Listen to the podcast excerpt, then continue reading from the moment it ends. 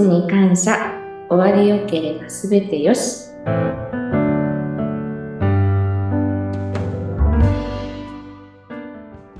皆さんこんにちは。インタビュアーの山口智子です。命に感謝終わりよければすべてよし。この番組は有限会社東美の提供でお送りしておりますが、その東美に6月から新しく5人の社員の方が入社されました。皆様それぞれ前職いろんなお仕事をされていて、そこから転職で東美にということなんですね。さて今日はどんな方でしょうか？ご紹介しましょう。佐藤しおりさんです。よろしくお願いします。よろしくお願いいたします。お願いします。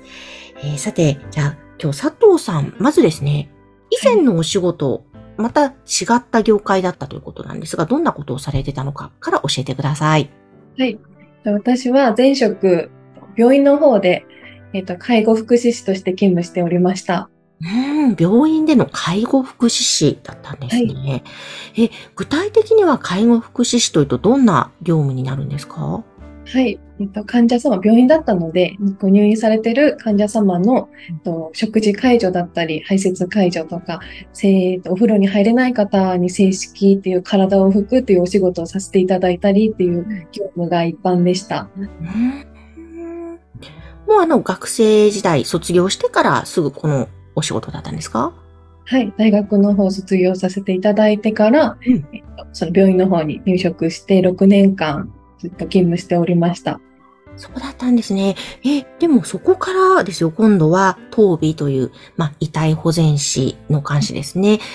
床とかラストメイクのお仕事、またガラッと変わりますが、これは何かきっかけがあったんですか？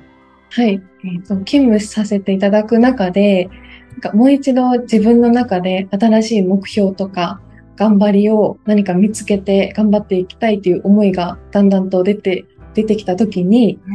えっと、病院ででしたので、えっと亡くなってしまう方とかがいらっしゃって、そういった場合には看護師さんと一緒に、えっとエンゼルケアといって最後に血色の悪いちょっと顔色だったりした方には、うん。あの、簡易的ではあるんですけど、お化粧させていただいたりとか、あとはお着物に着替えさせたりと、あとこれ、ご家族様からこれ着せてほしいですっていう方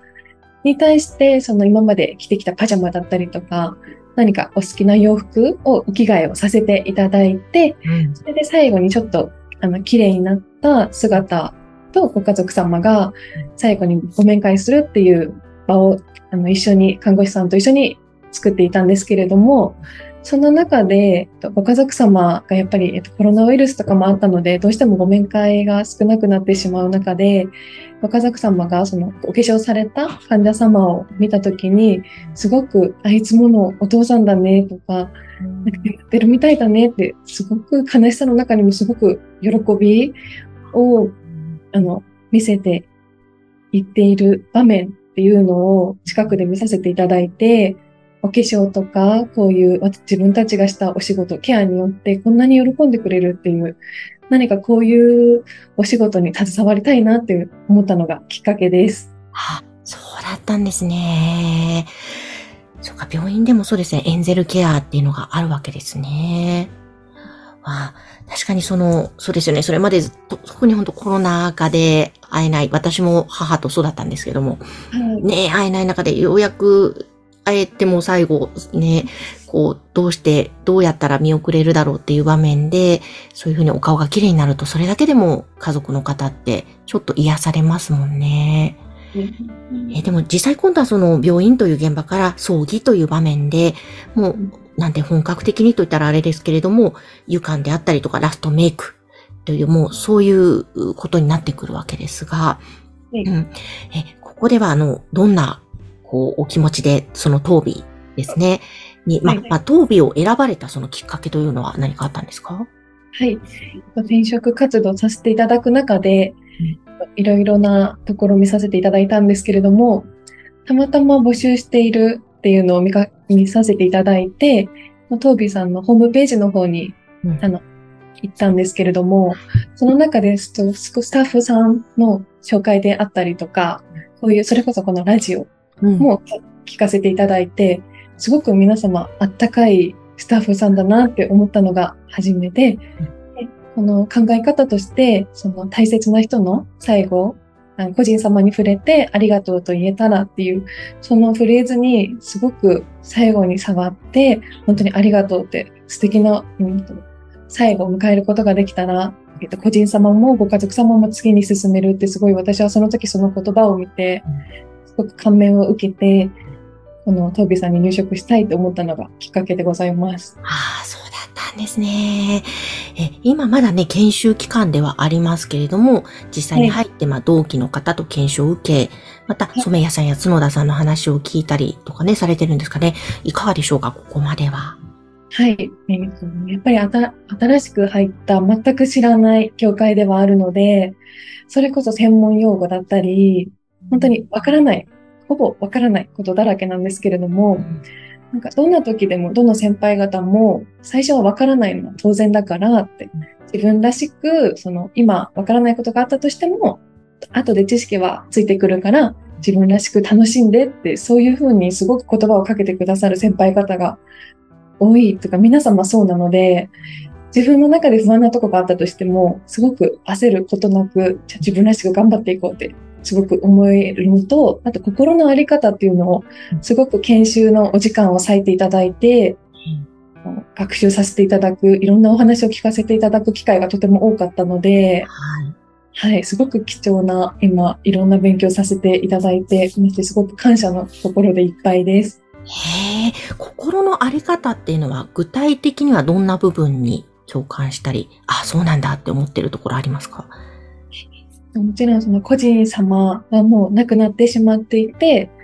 何か話したりとか何かを伝えるっていう、その表面的にはできないっていう形にはなってしまうんですけれども、その体の人生が終わってしまったとしても、その魂とかその気持ちの部分は今でも生き続いているから、すごく近くで見ている。で、その亡くなったから人間として扱わないとか人として扱わないっていうのではなくて、もう尊厳を持って、敬意を持って接することの大切さ、いかにこのお仕事に大切なことかっていうのをすごく学ばさせていただきました。はあなんか、ま、技術もね、大切だけれども、その前に心のあり方とかそういう考え方をしっかり教えてくれるって、すごくそれも貴重な時間ですね。とてもありがたいです。はあえーじゃあ本当に、まだまだ一からね、新しいこのお仕事でスタートということなんですが、これからはい佐藤さん、どんな風になっていきたいっていう目標はあるんですか？はい。えーと技術的なことももちろんどんどん上達して立派になっていきたいっていうのはもちろんありまして、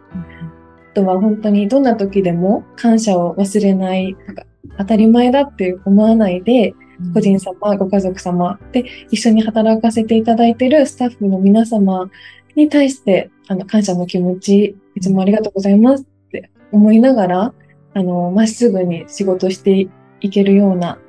農家師さんになりたいなと思います。いいですね。なんか、本当にこ、ね、ここまで出演いただいて、今日佐藤さん4人目の新しい社員の方なんですが、本当皆さん、まっすぐに、